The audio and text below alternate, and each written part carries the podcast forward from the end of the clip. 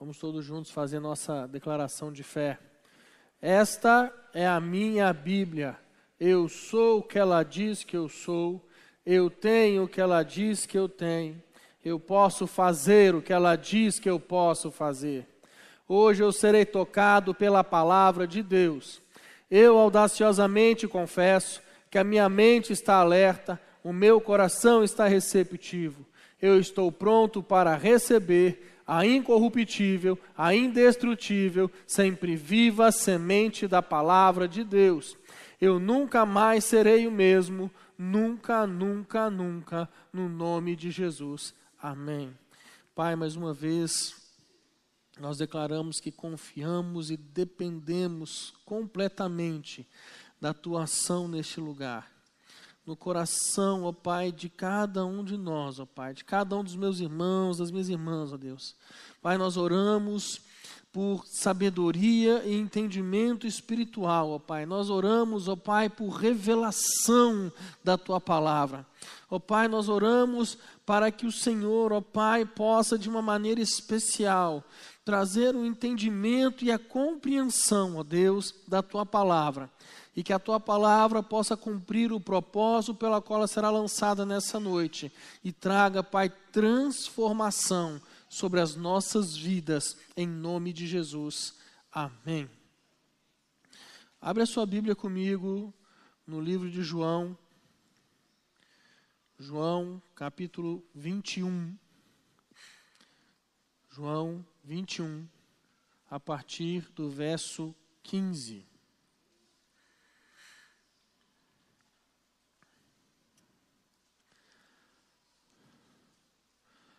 João 21, a partir do verso 15. Diz assim o texto: E depois de terem jantado, disse Jesus a Simão Pedro: Simão, filho de Jonas, ama-me mais do que estes? E ele respondeu: Sim, Senhor, tu sabes. Tu sabes que te amo. Disse-lhe: Apacenta os meus cordeiros. Tornou a dizer-lhe segunda vez: Simão, filho de Jonas, ama-me? Disse-lhe: Sim, Senhor, tu sabes que te amo. Disse-lhe: Apacenta as minhas ovelhas.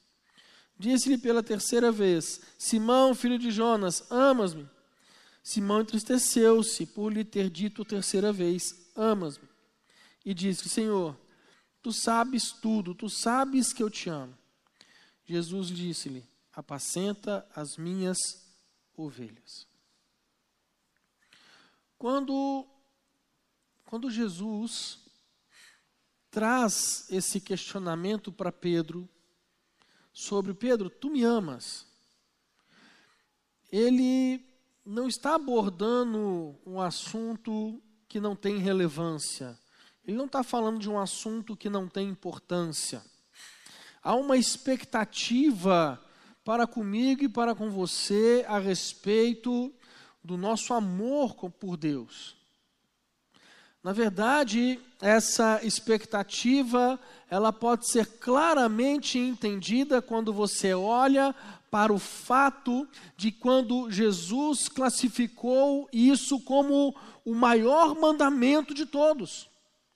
Quando Jesus diz, né, quando ele é questionado qual é o maior mandamento de todos os mandamentos, qual é o principal, qual é o, o, primeiro mandamento de todos? E Jesus ele responde: Amarás o Senhor teu Deus de todo o teu coração, de toda a tua alma, de todo o teu entendimento e de todas as tuas forças.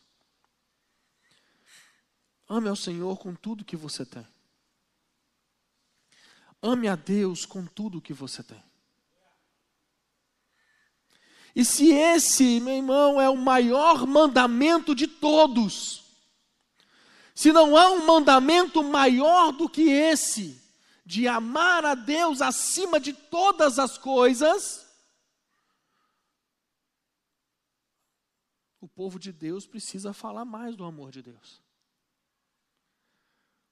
O povo de Deus precisa expressar mais o amor de Deus. O povo de Deus precisa viver mais o amor de Deus. Sabe, irmãos, muitas pessoas estão preocupadas em vivenciar tantas coisas, em viver tantas coisas. Uma das preocupações que permeia a, a, a, a nossa mente, a nossa vida, e isso é, é algo assim é, que acaba sendo normal, é o senso de que eu sempre tenho que ter razão. E no amor de Deus, mesmo você tendo razão, você abre mão. Um amém.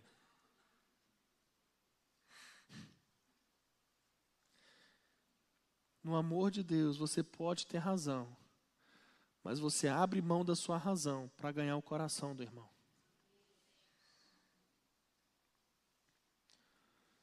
A gente vê tantas pessoas discutindo ideais, ideias, defendendo ideias, não é o que eu estou falando que é certo, não o que eu falo é que é certo, sendo que nós teríamos que, tínhamos que ter como unanimidade a mentalidade, não, o certo é, nós temos que amar a Deus, nós temos que amar a obra dEle, nós temos que vivenciar este amor.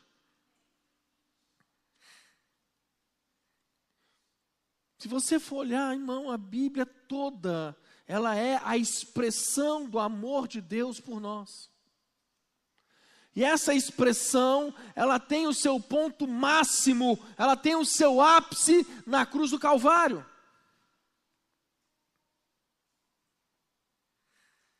Mas o maior mandamento não é sobre o amor de Deus por nós.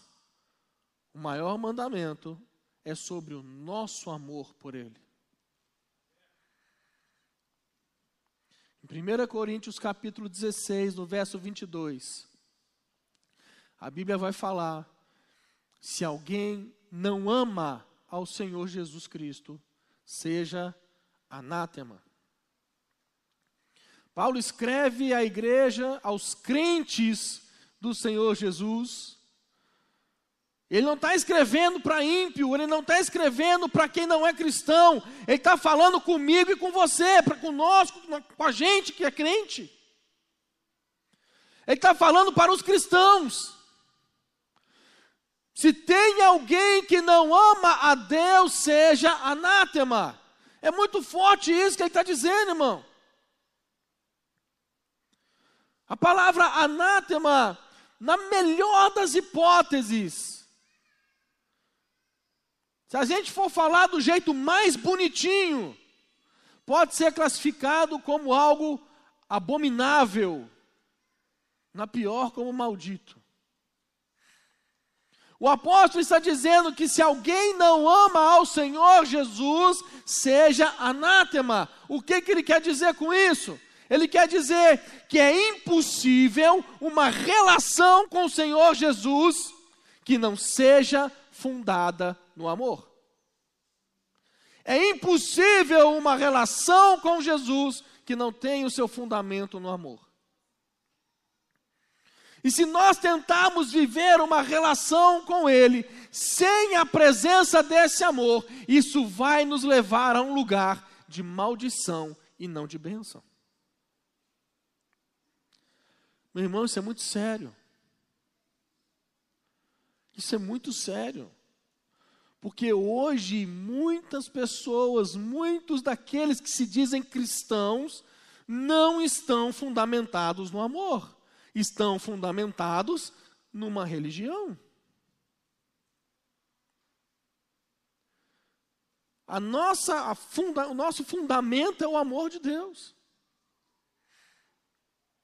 E o amor de Deus, ele prefere ganhar um irmão do que ganhar uma discussão. Quem está entendendo?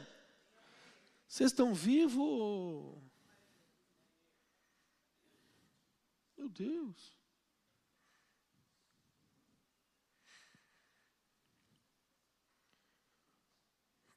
A nossa vida tem que ser fundamentada no amor de Deus. Esse assunto é muito mais sério do que a gente pode imaginar. É muito mais sério. Porque aquele cristão que ele é fundamentado no amor de Deus, ele não se levanta para apontar o dedo e acusar, mas ele se levanta para abrir os braços para ajudar. A religião, meu irmão, os religiosos, que foi o principal grupo ao qual Jesus combateu na época dele, os religiosos são aqueles que apontam o dedo. Olha, Jesus, essa mulher foi pega em adultério. A lei manda apedrejar ela. E aí, o que, que você me diz? A religião ela condena. O amor de Deus salva.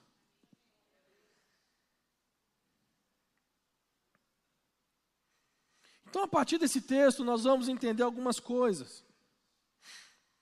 Nós vamos entender algumas verdades a respeito dele.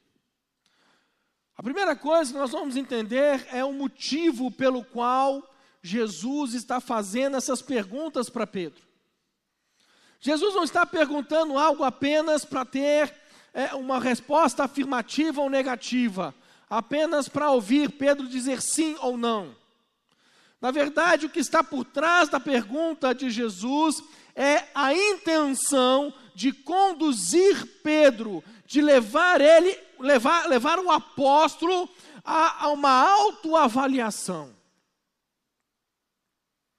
Uma avaliação onde ele se encontra em relação ao seu amor para com o Senhor Jesus. Todos nós, não apenas Pedro, Precisamos de tempo em tempo de uma avaliação sincera. Como está o nível do seu amor para com Deus? A razão pela qual Jesus quer saber da intensidade do amor, e não apenas se existe ou não existe amor, a razão, ele tem, ele tem dois motivos.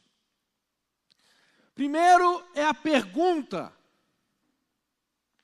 porque essas três perguntas são muito parecidas. A gente lendo o texto, a gente é, fica pensando assim: poxa, mas Jesus está sendo repetitivo. Por que, que ele está falando a mesma coisa? Na primeira pergunta, Pedro já entendeu. Essas perguntas elas podem ser parecidas, mas elas não são iguais. A primeira delas tem um detalhe que não tem na segunda e nem na terceira. Jesus pergunta para Pedro: Tu me amas mais do que esses outros? O que, que Jesus queria perguntando se Pedro ama mais do que os outros? Será que ele estava fazendo ali uma espécie de é, uma competição ou um campeonato de nível de amor? Quem de vocês que me ama mais? Não é isso que ele está fazendo. Porque se você seguir a lógica, a lógica bíblica e a maneira como Jesus trabalha com seus discípulos, você vai ver isso. Quando eles estavam disputando entre eles quem seria o maior, Jesus coloca todos eles no devido lugar mostrando que aquele tipo de competição não poderia existir no meio deles.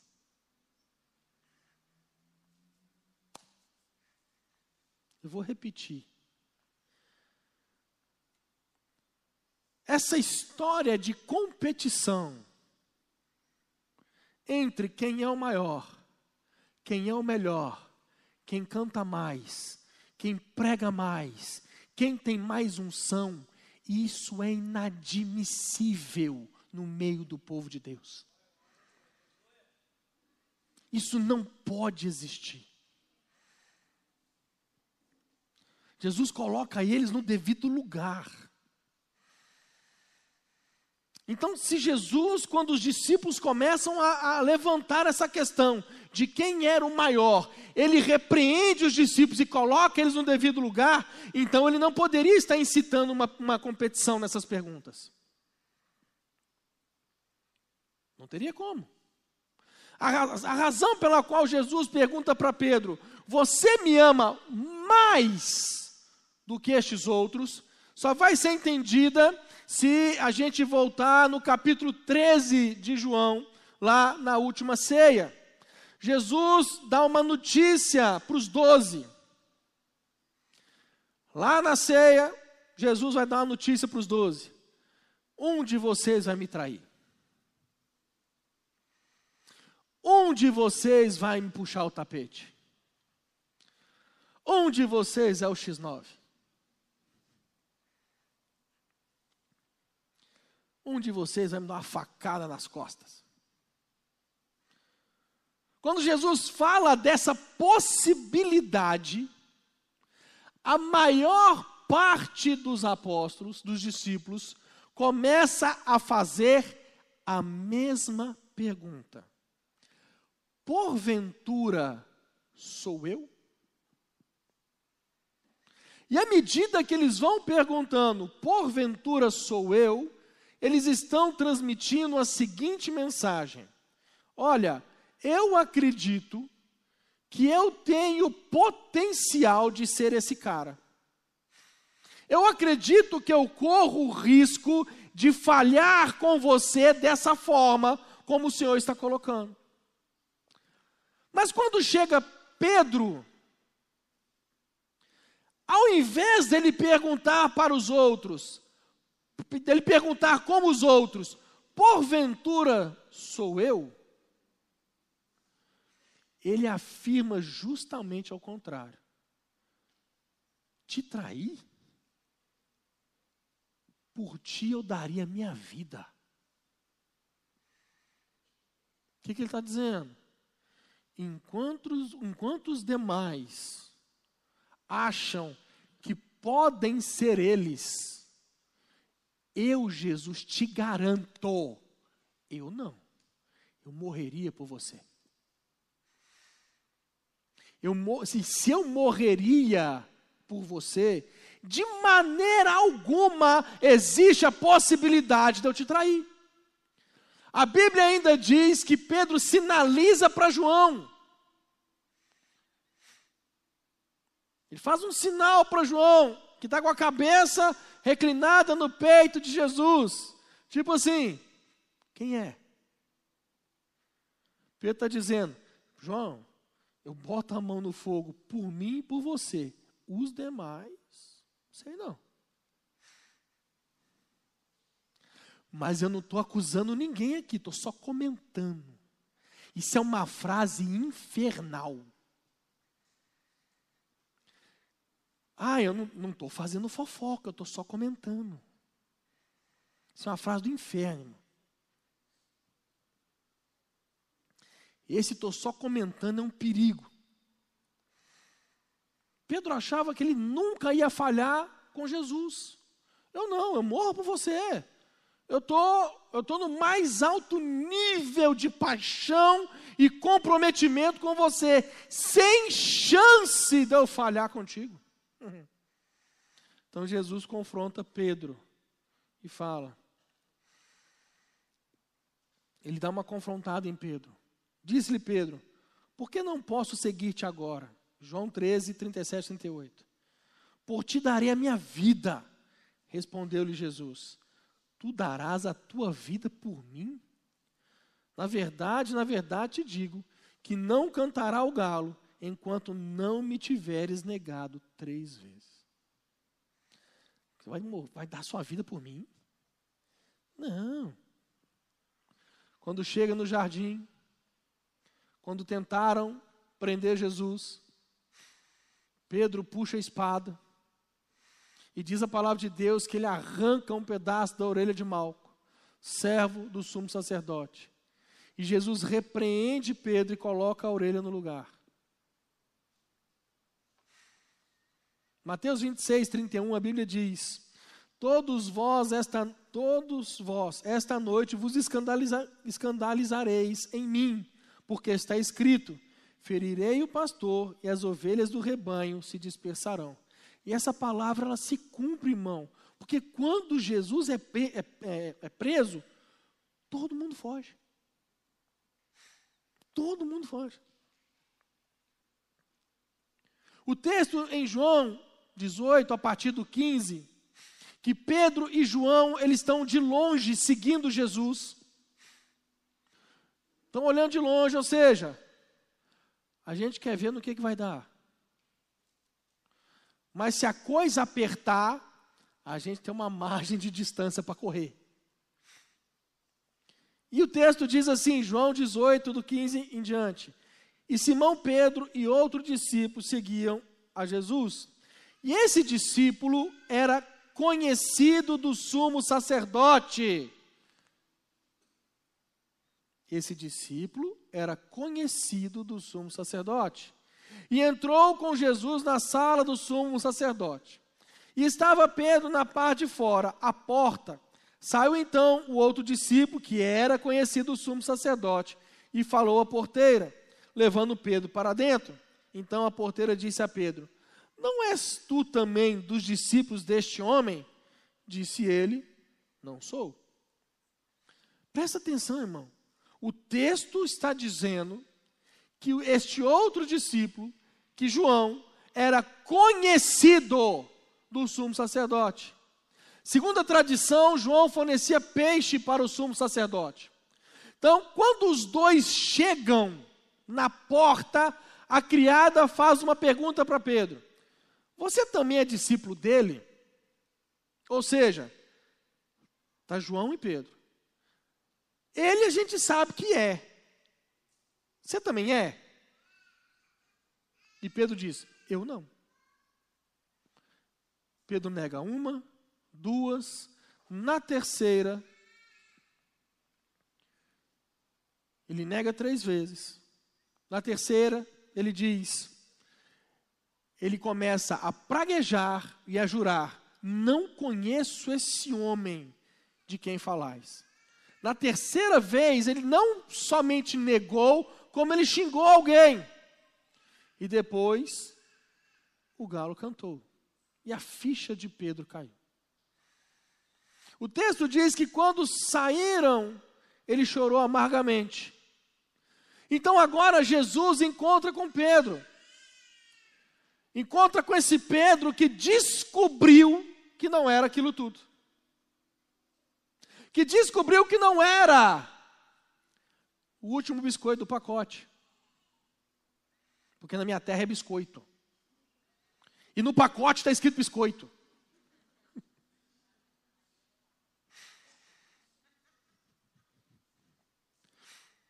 Então a primeira pergunta que Jesus faz para Pedro é: Você me ama mais do que estes outros? A outra razão para entendermos que a pergunta é uma avaliação do nível, é o jogo de palavras usado no original. Essas coisas se perdem na tradução. No original, eles tinham palavras distintas para falar da, da, de conotações diferentes de amor. Tem uma palavra grega pouco usada, a estorge. Ela fala de amor familiar. Só se usa no contexto familiar. Existe a palavra grega ágape. A pergunta que Jesus faz para Pedro é uma derivação do ágape, é agapau. Pedro, tu me amas, agapau? É o que? É o amor perfeito, é o amor sacrificial, é o amor do tipo de Deus. Agora, quando Jesus pergunta para Pedro: Você me ama, Agapau? Você sustenta aquela conversa que você teve de que você quer morrer e se sacrificar por mim? E a resposta de Pedro é: Tu sabes que eu te amo, filéu. Filéu é outra derivação da palavra amor, que é o amor fraternal, é o amor de amigo, é o amor de irmão. Jesus está perguntando, Pedro, tu tens o um amor sacrificial? E Pedro responde, amar. É uma palavra muito forte. Amar eu amo, mas não é. Aquilo tudo que eu achava. Eu ia fazer uma brincadeira aqui, mas só os velhos iam entender e ia ficar ruim. Eu te amo, mas não é aquela Brastemp. Tá vendo? Os velhos ri na hora.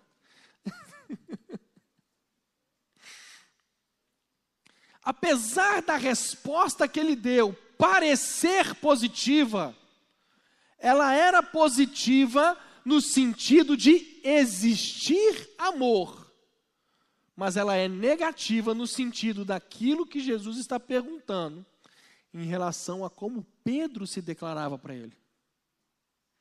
O que Jesus está fazendo é levar Pedro a um lugar de autoavaliação sincera.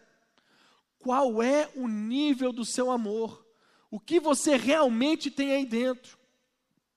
Porque nós podemos nos iludir a respeito do quanto achamos que amamos ao Senhor e na caminhada o Senhor vai nos mostrando que não é isso tudo. Não é que o Senhor ele quer nos desmascarar. Não é isso. A única razão para ele nos mostrar que não estamos aonde a gente acha que está é porque ele quer nos ajudar a chegar lá. Jesus está tentando mostrar isso para Pedro. Na segunda pergunta, nós temos o mesmo jogo de palavras. Pedro, tu me amas, Agapau? E Jesus e Pedro responde: Tu sabes que te amo, Filéu. Mas na terceira pergunta, as coisas mudam. Na terceira pergunta, Jesus, que não conseguiu trazer Pedro para o seu nível, para o nível de amor ao qual eles estão discutindo, Jesus ele desce para o nível de amor de Pedro. E a terceira pergunta, Jesus pergunta: Pedro, tu me amas, filéu? Essa é aquela constatação final. É só isso mesmo? É só isso que você tem para me dar?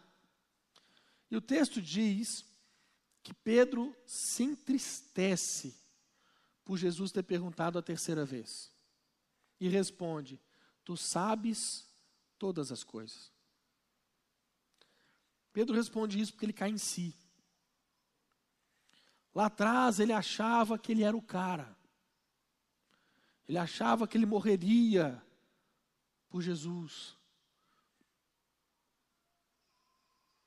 Mas ele descobriu que ele não era isso tudo. E ele, nesse momento, ele está sendo sincero com Jesus. Jesus, eu gosto de você, te considero muito, mas hoje, hoje eu não morreria por você. Nesse momento, Pedro entra numa crise enorme, mas ele precisa enxergar. Sabe, irmãos, tem momentos que nós precisamos enxergar aquilo que nós estamos fazendo. Porque muitas das vezes nós estamos na caminhada, está dando tudo certo. Está dando tudo certo, então meu nível para com Deus ele está ótimo, porque as coisas estão dando certo. Mas nem sempre porque está dando certo, irmão, significa que você está certo.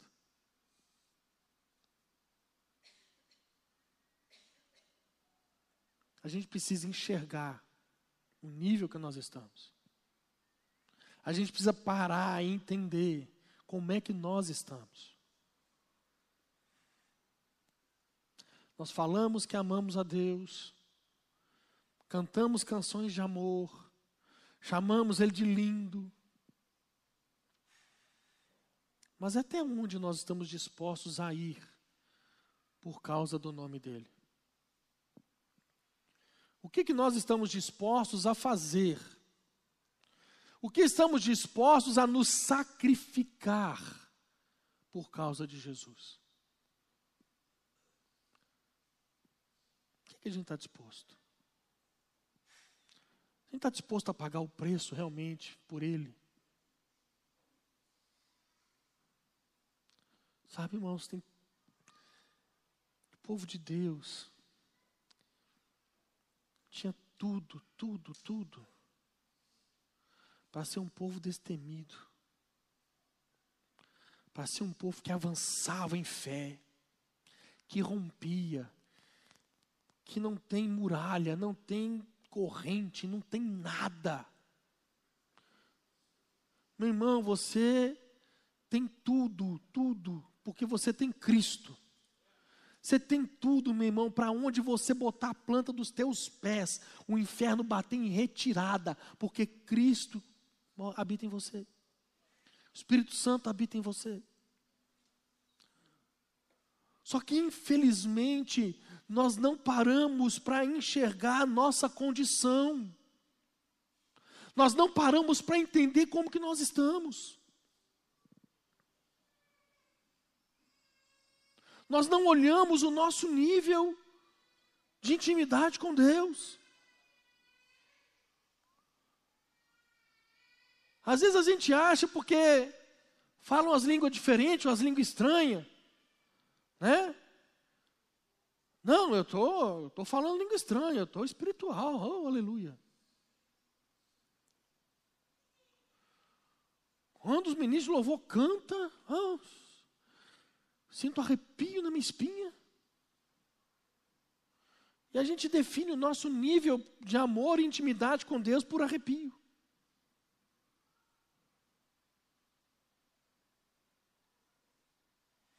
A gente precisa fazer essa autoavaliação. Como que a nossa vida está? Como que nós estamos diante de Deus? O que nós estamos dispostos a fazer? O que, que nós estamos dispostos a sacrificar? O que, que nós estamos dispostos a entregar? Porque hoje, no meio do povo de Deus, a coisa está andando um jeito que é assim: eu estou ali, mas se ali não me der uma oportunidade, eu vou para lá, porque lá vai me dar. E aí eu te pergunto: isso é caminhar no propósito e amor de Deus ou pela vontade própria e pelo, pela promoção própria? Porque se você caminha pelo amor de Deus, se você caminha no propósito de Deus, se você tem uma caminhada de fé, de intimidade, de relacionamento com Deus, entendendo quem você é em Deus, se você está com o microfone na mão, glória a Deus. Se você não tem, glória a Deus, mas você está fazendo a obra dele. Eu não entendo isso, irmão. O povo de Deus hoje, existe uma palavra que não pode ser dita para ele. Não. Quer fazer ferida de alma na vida de alguém a falar? Não.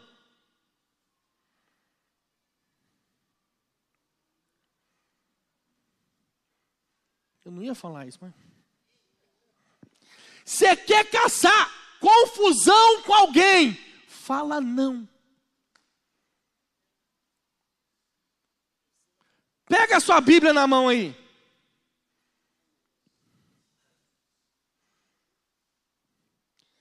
Quer caçar confusão com alguém? Fala, não. Essa Bíblia que está na tua mão, ela começa com não. Não comerás do fruto. que, que Deus fala para Moisés? Não vai entrar na terra. O que, que Deus fala para Paulo? Não vou tirar o espinho da carne.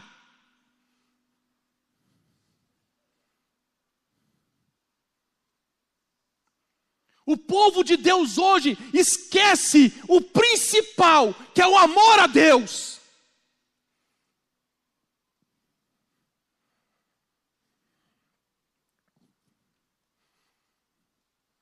A que ponto você está, irmão? Até onde você está disposto? Até onde você está disposto, irmão? Não é tempo mais da gente ficar, ah, vamos, vou caminhando, vamos lá. Vamos empurrando com a barriga, irmão. De empurrar com a barriga eu entendo.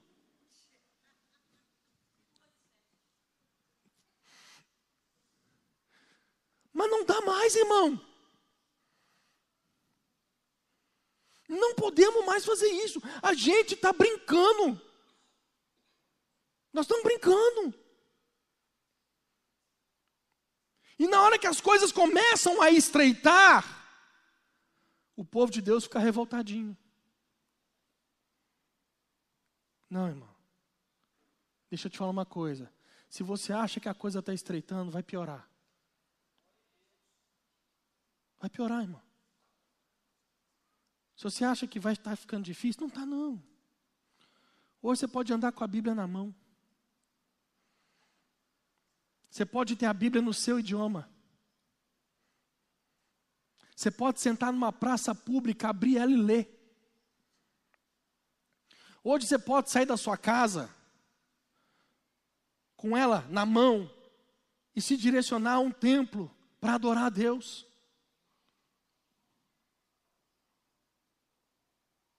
Não está difícil, não, irmão. Vai ficar. E quando ficar difícil, como é que vai, você vai ser encontrado? Qual o nível de amor que você tem por Deus? Qual o nível? Até onde você está disposto?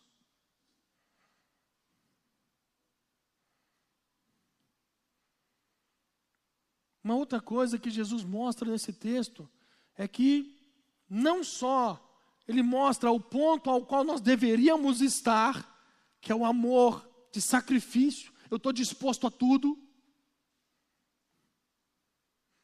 Eu estou disposto a fazer a obra. Eu estou disposto a me entregar. Mas ele também mostra que muitas das vezes o nível do amor cai. Apocalipse capítulo 2, no verso 5, ele fala para a igreja de Éfeso, que era conhecida como a igreja do amor, uma igreja amorosa. O apóstolo do amor era o pastor da igreja. E a, ele fala para a igreja de Éfeso: lembra-te de onde caíste, arrepende-te e pratica as primeiras obras. Jesus está mostrando para Pedro que o amor, ele pode crescer. Ele pode crescer. João 21, verso 18 e 19. Na verdade, na verdade te digo que quando eras mais moço, te cingias a ti mesmo e andavas por onde querias, mas quando já fores velho, estenderás as tuas mãos e outro te cingirá e te levará para onde tu não queiras e disse isso significando com que morte havia ele de glorificar a Deus. E disse, dito isto, disse-lhe: segue-me. Jesus está falando que estende as mãos, o que, que, é isso? Que, que, que, coisa é essa? Que trem é esse que ele está falando? Ele está falando morte por crucificação. Jesus está dizendo para Pedro: Pedro, você vai ter uma segunda chance. Lá no jardim, você podia ter sido preso comigo. Só que você não tinha um amor suficiente para isso. Quando você era mais moço, e isso não é só, meu irmão, ordem cronológica, mas isso também tem a ver com a questão da maturidade. Quem está entendendo? Cadê os, os alunos do carisma? Eu vou falar demais disso. Já vai preparando o lombo. Você vê com maturidade. Quando você era moço, você ia onde você queria. Você, faria, você fazia o que você queria. Você mandava no seu nariz, você se governava. Pedro, quando você for mais velho, e também não é, é também é uma referência à maturidade, você vai ser levado para onde você não quer. você vai viver uma liderança que mortifica a sua carne. Você vai ser conduzido pelo Espírito de Deus, pelos princípios de Deus. Você pode não ter sido encontrado pronto na primeira vez, mas lá na frente, quando vier a segunda oportunidade, você vai estar pronto. E dessa vez você não vai correr. dessa vez você não vai me negar. Irmãos, diz a tradição que Pedro não só foi crucificado, mas quando chegou o momento de morrer, ele teria dito: Não sou digno de morrer como meu Senhor, e pediu que o crucificassem de cabeça para baixo.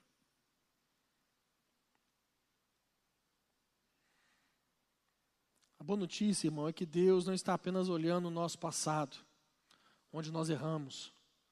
Ele não está olhando apenas o nosso presente, aonde nós temos limitações. Ele tem uma capacidade de enxergar lá na frente. Deus não nos chamou em função daquilo que nós somos hoje, mas sim por aquilo que nós viremos a ser nas mãos dele. Os três entenderam. Eu não tenho como eu falar que uma barata deu glória a Deus porque foi detetizada a igreja. Nem as baratas estão glorificando. Deixa eu te falar uma coisa, irmão.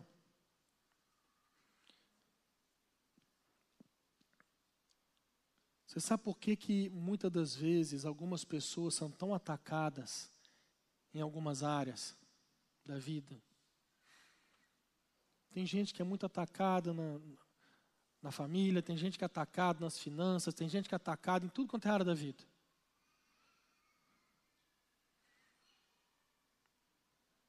Irmão, deixa eu te falar. Isso é o inferno querendo te parar. Ah, mas logo eu, eu não, eu, eu não tenho nenhuma relevância. Aí é que está o problema, irmão. Hoje você está vendo, você sabe do seu passado e está vendo o seu presente. Deus já viu o teu futuro. Você não sabe o que você pode ser nas mãos dele. E por saber disso, você pode ser uma, uma bomba no inferno nas mãos de Deus. Satanás tenta te parar para que isso não aconteça. Para que isso não aconteça. Deus está enxergando seu potencial de crescimento, seu avanço. Se tem alguém, irmão, que acredita em você, é Deus. Mateus 12, 20: Não esmagará a cana quebrada. O que, que é isso, pastor? Não entende agricultura. Nem eu. Mas está na Bíblia, então tem algum sentido isso. Se você for numa plantação de trigo e passar com um carro nela, atropelando o trigo, no primeiro momento o que vem à mente é que o trigo não levanta mais, é impossível, porque vai todo se deitar. Mas para o trigo não levantar mais, você tem que ir naquele lugar aonde ele quebrou e se deitou e esmagar aquele lugar. Ele não levanta mais. Tá, pastor? Continuo não entendendo. Sabe o que Deus está dizendo para você, querido? Recebe isso aí. Cadê os pentecostal da casa, Jesus? Receba essa palavra, irmão. Não importa o que que te atropelou, não importa o que que passa por cima de você, não importa o que que tem te colocado no chão. Eu não vou roubar a esperança de você, de você se reerguer. É isso que Deus está falando. Eu não vou tirar de você a esperança de você se levantar novamente. Não importa se caiu, não importa se bateu o joelho no chão. Eu vou te levantar de novo.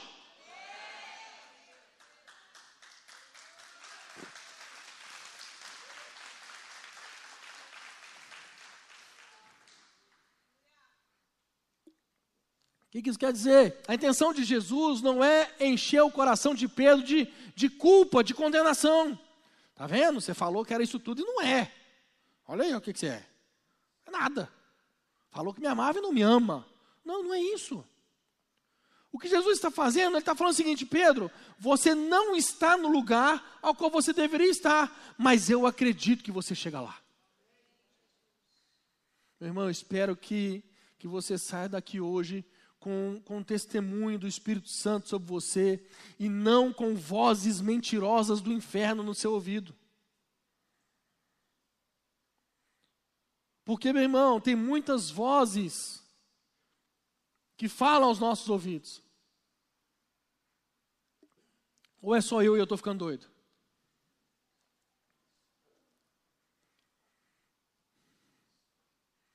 Tem muita voz falando no nosso ouvido. Você não presta, você, você não vai dar em nada, querido. Você nunca vai ser um crente dedicado. Você nunca vai dar, não vai dar certo. Desiste disso daí. Isso não é para você. Mas eu quero que você entenda uma coisa, irmão. Deus está olhando para mim e para você hoje, dizendo que nós podemos chegar lá. Mas para que isso aconteça, Ele precisa mostrar para nós, Ele precisa abrir os nossos olhos de como nós estamos hoje. de como nós estamos hoje. Tem uma palavra que, que, que, tem nos últimos dias assim me inquietado o coração. Em oração, o Senhor falou comigo: precisa aumentar o fogo. Isso tem me inquietado, irmão.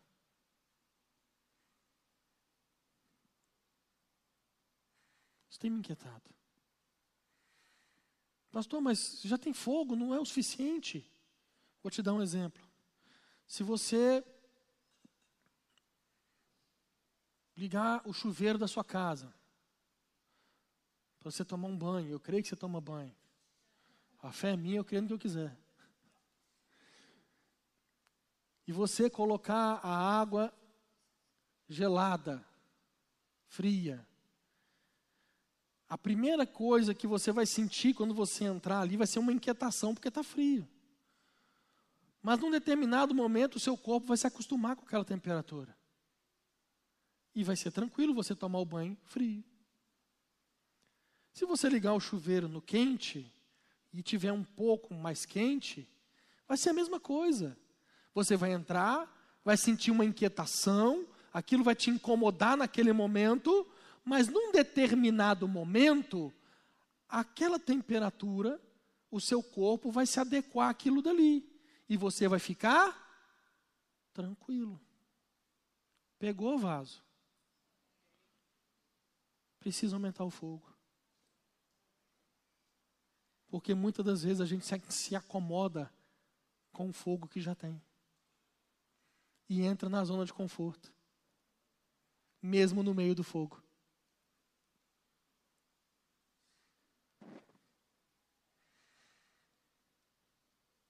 A única coisa que o Senhor queria mostrar, que Ele quer nos mostrar,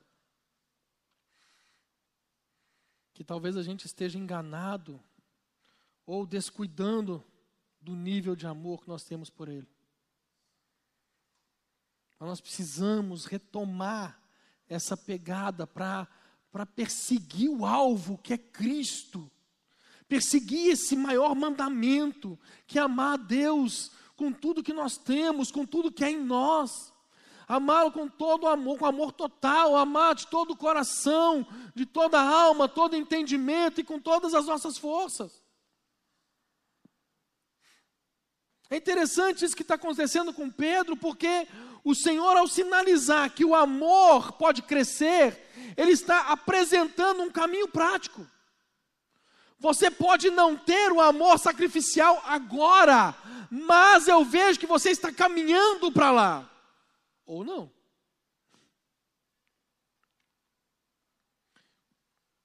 E a terceira coisa, que Jesus fala de algo que pode ser um termômetro. E esse termômetro vai te ajudar na primeira coisa que falamos, fazer a sua autoavaliação sincera. Pode te ajudar no segundo ponto, aonde você verá se o seu amor está ou não crescendo. O terceiro ponto é que o amor não se expressa apenas por meio de palavras, mas principalmente por ações. Todas as vezes que Jesus pergunta, Pedro, tu me amas? Pedro responde: Eu amo, mas não é isso tudo. as três vezes que Jesus pergunta, ele fala: apacenta as minhas ovelhas. Jesus não apenas diz que não desistiu de Pedro, Pedro estava se sentindo fora do propósito. Ele caminhou com um grupo de elite, ele aprendeu com Jesus, mas mesmo assim ele fez o que fez. Depois da morte do Senhor, Pedro volta a pescar, irmão. Ele volta para onde ele foi tirado. Ele já não fazia mais. Ele volta. Quando as mulheres vão ao túmulo e o anjo fala: Mas ide, dizei aos seus discípulos e a Pedro, que ele vai adiante de vós para Galiléia, ali o vereis, como ele vos disse. O único mencionado é Pedro. Vá e anuncie aos discípulos e a Pedro. Porque se o Senhor não falasse, chama os discípulos e a Pedro, ele, como um bom Pedro, não iria. E agora o Senhor está dizendo: Pedro, eu estou contando com você. Eu não desisto de você. E no versículo 19 o Senhor diz: segue-me. São as mesmas palavras que, o, que os, ele ouviu do Senhor Jesus quando ele foi chamado. Nós precisamos entender que Deus não desiste de nós. Ele sabe que nós não alcançamos ainda, mas acredita que nós podemos alcançar. E hoje, irmão, Ele quer despertar o meu e o seu coração para alcançar esse lugar. Esse lugar que precisa ser expressado por meio de amor e paixão profunda, mas não só por meio de palavras. 1 João 3,18: Filhinhos, não amemos de palavras nem de língua, mas por obras e em verdade. Não adianta somente dizer que ama. adianta.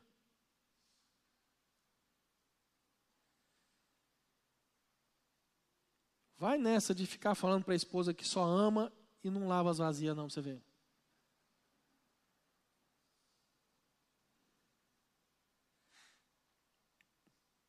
Que história é essa de dizer que ama e não faz nada por ninguém? Que amor é esse? não quer dizer que não seja importante declarar o amor, viu, maridos? Viu, esposas? Porque depois fala assim: não, o pastor falou que eu não preciso falar que amo, eu só preciso fazer. Então, antes que você fale isso, tem que falar. Mas só palavras sem ações não vão levar a lugar nenhum. Pedro, tu me amas apacenta as minhas ovelhas. A sua maior declaração de amor para mim não precisa ser verbal. Pedro, você quer demonstrar o seu amor por mim? Não demonstre falando, demonstre fazendo. Demonstre trabalhando. Se você me ama, ame aqueles que eu amo. Se você se importa comigo, se importe com aqueles pelos quais eu entreguei a minha vida. Eu não quero você só falando e cantando, eu quero você trabalhando. Meus irmãos, quem ama trabalha. Quem ama trabalha. E antes que você fale que o pastor está falando que quem ama, só ama a Deus, quem trabalha como voluntário na igreja, trabalhar para Deus, irmão, é você ganhar o seu colega de trabalho para Ele. Trabalhar para Deus é você ganhar sua família para Ele. Trabalhar para Deus, irmão, é você ganhar os seus vizinhos para Ele.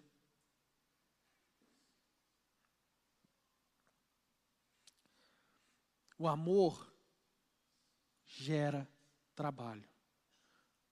Mas o trabalho não gera amor. Apocalipse capítulo 2, do verso 1 ao 3. Escreve ao, a ao anjo da igreja em Éfeso. Isso diz aquele que tem as suas, a sua destra sete estrelas, que anda no meio dos sete castiçais de ouro. Conheço as tuas obras, teu trabalho, tua paciência, que não pode sofrer os maus, e puseste à prova os que dizem ser apóstolos e não são, e tu os achaste mentirosos. E sofrestes e tens paciência, e trabalhaste pelo meu nome, e não te cansaste. Essa é a igreja de Éfeso. Uma igreja de alta performance. Um povo que trabalhava, mas perdeu o amor. A gente tem que tomar cuidado com a motivação pela qual nós estamos trabalhando. É o que eu falei. Se é para aparecer, se é para ganhar mérito, se é para sermos glorificados, está errado. A glória nunca é nossa, irmão. É sempre de Deus. Sempre. Tudo que fazemos, tudo que falamos, tem que ser para a glória dele. Fazer a obra para reconhecimento é um problema. É um problema. E aí, quando a pessoa faz por reconhecimento, quando você para de reconhecer, a pessoa para de fazer. Qualquer outra motivação vai acabar. Porque vai vir um cansaço, o enfado da carne. A única que prevalece é o amor. Eu conversando com uma pessoa ontem, e é um senhor, e Deus chamou ele para o ministério pastoral. Uma igreja independente. E ele desesperado. E ele e a esposa. O que, que eles vão fazer?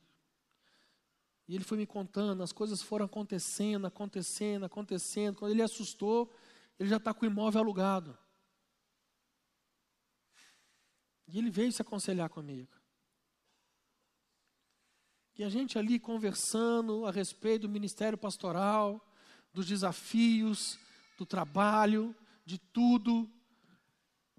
E eu falei com ele o seguinte: de tudo que a gente passa no ministério, de tudo que a gente sofre, de todas as afrontas, os ataques, todos os levantes,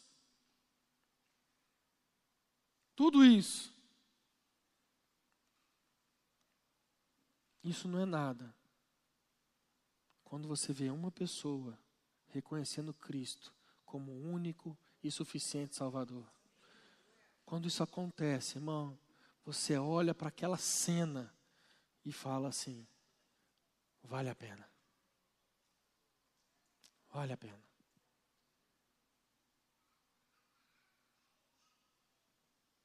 Então, irmão, você está disposto a se sacrificar? Eu estou igual o escritor de Hebreus, eu tinha tanto para falar, mas pouco tempo me foi dado. Então, se você não entendeu a piada, leia o livro de Hebreus, irmão. E faça o seminário teológico Carisma. Fica de pé no seu lugar. Vamos orar.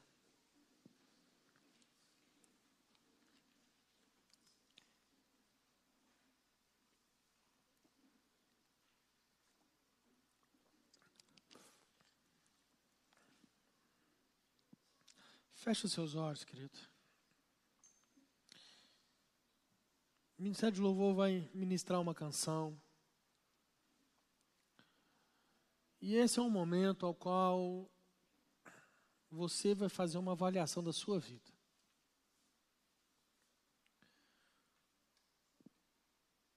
Igual está ali no texto da ceia. Examine-se, pois, o homem a si mesmo. Como que está o nível do seu amor para Deus? Como está o seu nível de intimidade? Como que está o seu nível de entrega? Como que está? Feche seus olhos, comece a falar com o Senhor.